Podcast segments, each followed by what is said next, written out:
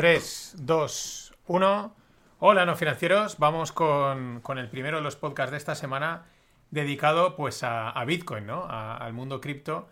Porque, mmm, pues bueno, es subir, es eh, pues hacer algo que, que vaya en, en, la dirección alcista. Y de repente, pues como ese meme, o es, bueno, meme no, esa realidad, ese oso que salía de hibernar, ¿no? Entonces de repente eh, todos, los, todos los FOMOers, toda esta gente que están como hibernando, eh, que no paraban de dar la turra y la tabarra con el Bitcoin por aquí y no sé qué. Entonces cuando la cosa ya no va bien, pues se callan, se esconden, se meten debajo de la manta, debajo de la alfombra, en la cueva, hibernan hasta que Bitcoin hace pum pum un poquito para arriba y entonces eh, es como que reciben un mensaje y salen en, enseguida a, a otra vez dar la misma turra de siempre. ¿Qué es lo que ha pasado en las últimas semanas? Pues que Bitcoin eh, ha subido, se ha puesto en el entorno de los 34, 35 mil dólares y se ha mantenido ahí cuando las acciones, en este caso el SP, pues corregía, que normalmente, o casi siempre, eh, pues mm, va de la mano, ¿no? Incluso, eh, pues luego, luego comentaré lo que realmente ha hecho Bitcoin durante todo este tiempo, pero que todo el mundo obvia, ¿no? Pero eso, eso eh, pues ya ha sido un hecho que ha empezado a llamar la atención de alguna gente, a otros no, y eh, pues enseguida, como, si los, como si los despertasen, ¿no? Como si los llamasen, señores, salir, que tenéis que seguir dando la vara, seguir vendiendo esta historia, esta narrativa, porque fijaros lo que está pasando, ¿no? Y eh, pues claro, al final, como decía el otro día Bitácora en el podcast que, hacía, que hacíamos con él y con Greg, el problema no es del que vende, sino del que se lo cree, porque es que esta es la misma historia repetida una y otra vez. Eh, entonces, de entre todos los que han salido, eh, pues los primeros siempre son las primeras espadas, ¿no? Eh, los maestros y los genios de esto del, FOMO, que es el Fear of Missing Out, el, el miedo a perdérselo, los maestros del FOMO y del hype inversor, que son Crazy Cathy y Michael Mad Saylor. Y, y estos enseguida han salido, han salido a la palestra y pues ahora vamos a ver alguno de sus vídeos. No hay ninguna sorpresa con las declaraciones de Cathy Wood, ninguna. Eh, utiliza los términos de siempre, la misma narrativa. Sí que hay mucha sorpresa. Además, es espectacular. Eh, y además, hasta el punto de desencajar la mandíbula, lo que dice nuestro amigo Michael Mad Sailor, o como también le dijo una vez Elon Musk, Sailor Moon. Bueno, vamos a ver qué, qué dice nuestra amiga Crazy Cathy. Bitcoin, hands down. Hands down. Bitcoin is a hedge against both inflation and deflation. Para empezar, ¿eh? es, es, o sea, es, un, es un hedge contra todo. Es un hedge contra la inflación y la deflación. Ole, ole, ole. Porque lo tiene todo. O sea, lo tiene absolutamente todo está el hedge contra la inflación y contra la deflación que cuando eh, que cuando han salido eh, datos del CPI pues reaccionaba completamente a lo contrario a lo que debería hacer si de verdad fuese un hedge contra la inflación, ¿no? Pero claro, ya mete las primeras palabras, ¿no? Hedge contra inflación, pero aparte, oye, vamos a añadir la deflación que se nos había quedado por ahí de lado y también, también protege contra la deflación. Uh, yes, so is gold, but Um, Bitcoin is digital and Dice, también lo es el oro. El oro también es un, es un hedge contra la inflación y la deflación. Pero es que Bitcoin es digital. Y ya está. Como es digital, pues es que es mejor. Bitcoin no tiene nada que ver con el oro. Ya lo, he dicho siempre. Eh, Bitcoin es infinito. Mm, y que nos cuenten rollos. Un millón de Bitcoin, un Bitcoin lo puedes dividir entre 100 millones de unidades. O sea, eso eh, multiplicado por 21 te da una cantidad infinita te lo vendan como te lo vendan. Eh, ¿Qué es limitada? Ya, el, fin, el infinito es limitado. Podemos entrar casi en una guerra filosófica. El oro lo puedes dividir también infinitamente, pero algo físico dividido a micropartículas, pues dime tú qué valor tiene. Pero lo importante es que Bitcoin es digital, ¿vale? Entonces, eh, eso es lo importante. And if you look at the incremental demand, we're going to see gold already has its incremental demand, ¿no? Es una es que esta tía, eh, Crazy Cathy, es una auténtica máquina del marketing financiero. Fijaos las palabras que utiliza, ¿no? Incremental demand, ¿no? Siempre eh, eh, proyectando en la mente de la gente crecimiento, ¿no? Infinito, cosa, algo grande, ¿no? Incremental demand. Es una auténtica máquina, es muy buena en el marketing financiero. Vamos a seguir. Demand, you know, it's happened, right? Uh, Bitcoin is new and institutions are barely involved. Bueno, claro, es que es nuevo. 15 años de Bitcoin, pero en el mundo tecnológico 15 años es no sé cuántas vidas, pero yo calcularía que por lo menos dos o tres vidas, pero Bitcoin is new, ¿no? Porque es incremental demand new. Y, como no, hay que meter a las instituciones, ¿no? Las instituciones dice que apenas están involucradas. Yo la pregunta que les hago a toda esta tropa es ¿en qué quedamos? Porque un día los institucionales están entrando y otro día tenemos que... Eh, y otro día tenemos lo contrario, ¿no? Que es que no, es que apenas, ¿eh? apenas, apenas han entrado, ¿no? Eh, en fin, es lo de siempre. Esto es como, bueno, mm, hay que ir metiendo una serie de elementos que ahora comentaré para hacer el discurso que hacen el, el que se repite. Uh, and young people would much prefer to hold Bitcoin than to hold gold. So, um, you know, it's interesting that both gold and, and Bitcoin are um, hedges against uh, deflation, but uh, Bitcoin's been doing better recently. Bueno, como lo ha hecho últimamente un poquito mejor, pues ya es mejor, ¿no? Lo que me hace, otro detalle que me gusta es que dice, la gente joven prefiere Bitcoin que tener oro.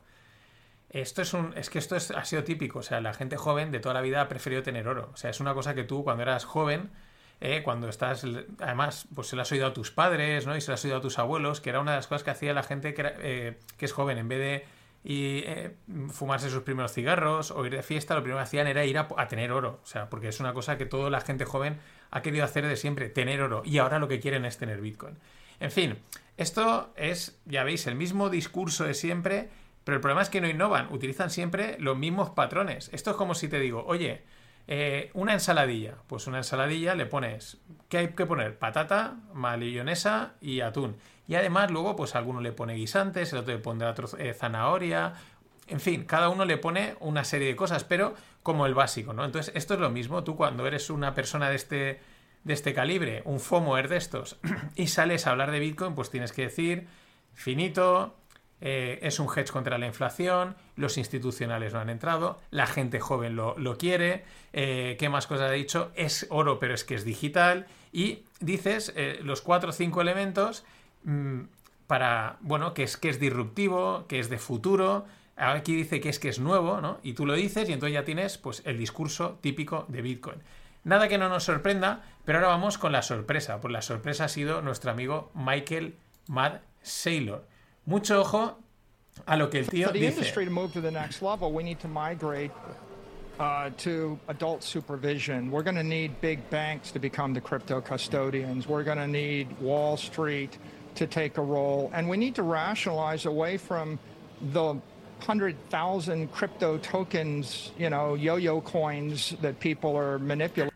Vamos a volverlo a ir, vamos a volverlo a ir por, y por partes, porque es espectacular. For the industry to move to the next level, we need to migrate uh, to adult supervision. We're going to need big banks to become the crypto custodians. We're going to need Wall Street to take a role. And we need to rationalize away from the Para que nos movamos al siguiente nivel, necesitamos migrar a una supervisión adulta.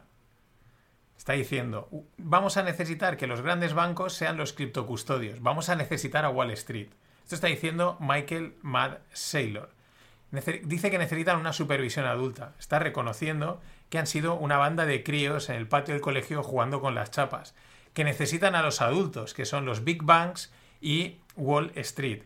Esto lo dice Michael Saylor, que ha sido, o durante mucho tiempo, yo creo que después de este vídeo, pues supongo que lo denostarán, pero era el referente. Put your money where your mouth is, ¿no? Es que, ¡guau! Sailor, es que es nuestro, ¿no? Es nuestro líder, es que este tío, fíjate, está cogiendo Bitcoin y lo está poniendo, ¿no? Pero esto lo decían no cualquier cuenta, lo decía incluso algún gestor de fondos bastante reconocido, bueno, lo tenían en un auténtico altar. Ahora este tío, que debe de estar en underwater, porque debe tener unas posiciones bastante jodidas, y dice, mira, esto la única manera de que a mí me salven es que vengan los grandes bancos, que los grandes bancos entren en Bitcoin, sean los criptocustodios que entre Wall Street y entonces así, y así, con una supervisión adulta. Es que es acojonante, el, mensaje es espectacular. adult Supervision. Ahí estamos. Y el tío, bueno, ahora dice que es que el, que hay que huir de los yo-yo tokens, de las miles de criptomonedas, estas chorras que hay, eh, que hay que huir de esas y que entonces eh, que los bancos cuando dejen de mirar a ese tipo de criptomonedas se fijen en Bitcoin, pues ya entonces eso va a ser otra cosa, pero adult supervision y que necesitan a los big banks. Lo mejor es el último trozo. Bueno, lo mejor. Lo mejor al principio, pero el último trozo también es muy bueno. Si me, si me carga el, el vídeo. Y si no me carga, que esto a veces pasa por estar...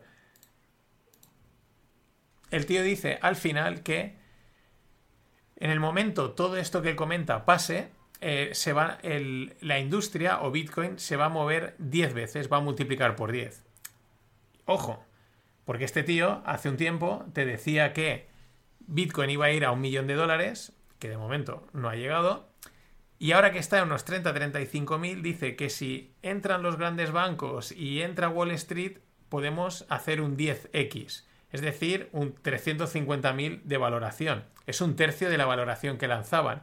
Como no suelen acertar mucho, yo esa valoración la bajaría quizás otro tercio o otro cuarto más.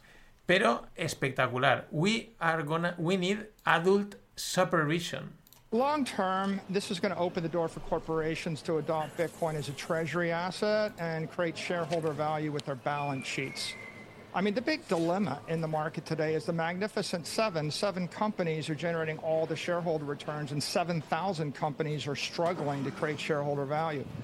MicroStrategy's secret is we're leveraging our balance sheet as well as our P&L. We've got more than $5 billion of assets on our balance sheet, and Bitcoin is growing at three or four times the cost of capital. O sea, aquí lo que nos está viniendo a decir, eh, lo que, o lo que hice directamente, es que, que ellos, el secreto, que hay muchas compañías que no están consiguiendo dar eh, value to the shareholders, valor a los accionistas, es decir, retornos. Pero eso no es una cuestión de las compañías, es una cuestión más del mercado, de que ha venido una locura enorme de su vida y ahora pues el mercado no da más de sí hacia al alza.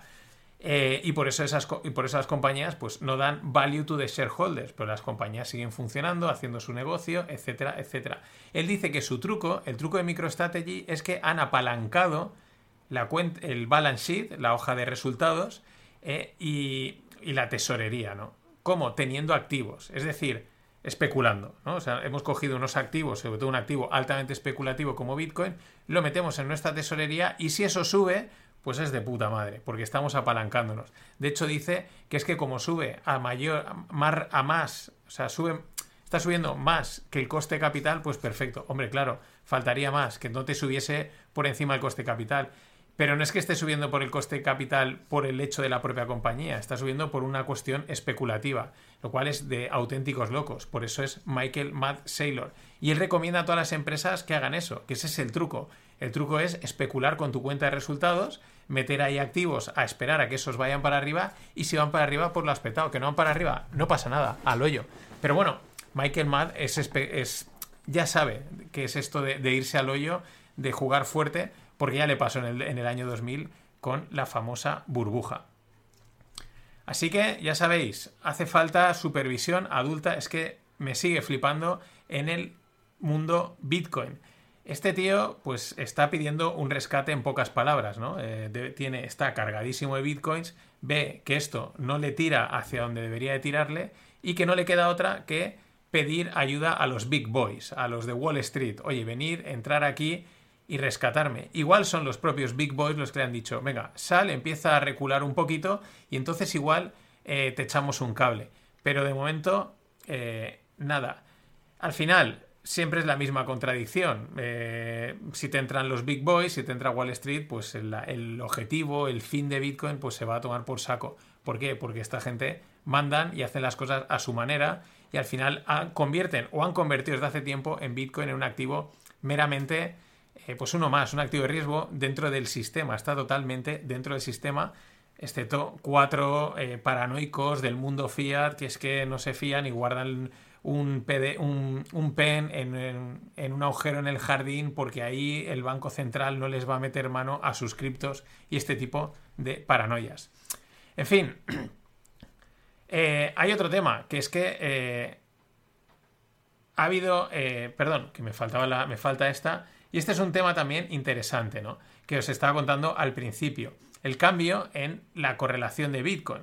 Bueno, bueno, ahora veremos por qué, ¿no? Porque es verdad que eh, Bitcoin ha subido, se ha mantenido en un precio y el mercado caía y pues parece que Bitcoin como que se ha descorrelacionado, como que no ha hecho lo mismo que otras veces.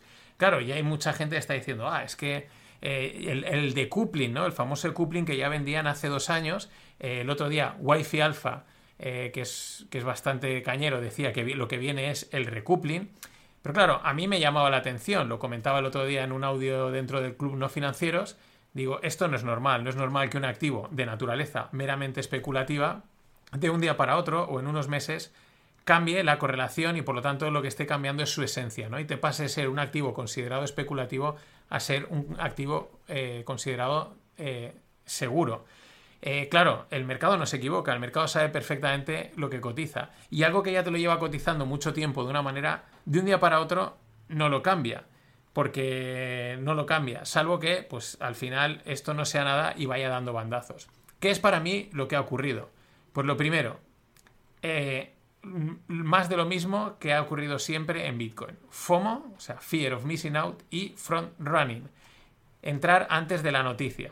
¿Qué dos noticias? La primera, el ansiado ETF, que se demora y se demora y se demora y probablemente acabe, pues como el meme del Prusés, todo el mundo emocionado y de repente chafón, ¿no? Porque a lo mejor no lo aprueban.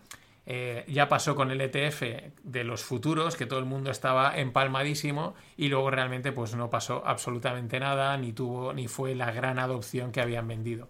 Pero antes de la noticia, pues la gente ya entra, ya compra, porque es que el ETF va a ser la leche. Esto es lo que sí que lo va a enviar al infinito y más allá. Pero es que hay otra noticia que favorece ese FOMO y ese front running, que es el halving del 2024. En el 2024 vuelve a duplicarse la dificultad y a dividirse el número de bitcoins que se obtienen en cada minado. Y esto, eh, la narrativa eh, de, los, de siempre ha sido que eso solo hace que subir el valor, que va para arriba, etcétera, etcétera. ¿Y la gente que ha hecho? Pues ya empezar a, apostar a esos dos eventos como la salvación de Bitcoin. En fin, como veis, no ha cambiado nada en cripto Bitcoin, porque es, todo lo mismo, absolutamente nada. Mola porque luego dicen, este, este podcast va a envejecer muy mal.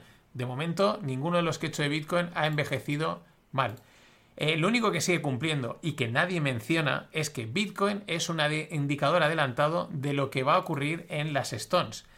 Eh, nada más y nada menos. Cuando. Por eso a mí me llamó la atención, y ya lo dije, que si Bitcoin empezaba a dispararse, pues dices, esto es que igual van a empezar a meterle pasta a las Stones. O lo contrario, si Bitcoin empieza a caer, pues es que es probable que empiece a salir dinero de las Stones, de las acciones, de los activos de riesgo. Incluso los fines de semana que muchas veces se prestan a que pasen noticias raras, si tú ves que Bitcoin está tranquilo, pues tú puedes estar bastante tranquilo con tus posiciones en bolsa. Porque esto es lo único que yo eh, llevo viendo mucho tiempo que se cumple. El resto, FOMO, running, New, Young, Gold, Digital, Innovation, Future y todas estas cháchara cripto bitcoiner de las que pues a las que tan mal han acostumbrado a la gente y que pues no llevan a ningún sitio. Nada más. Mañana más.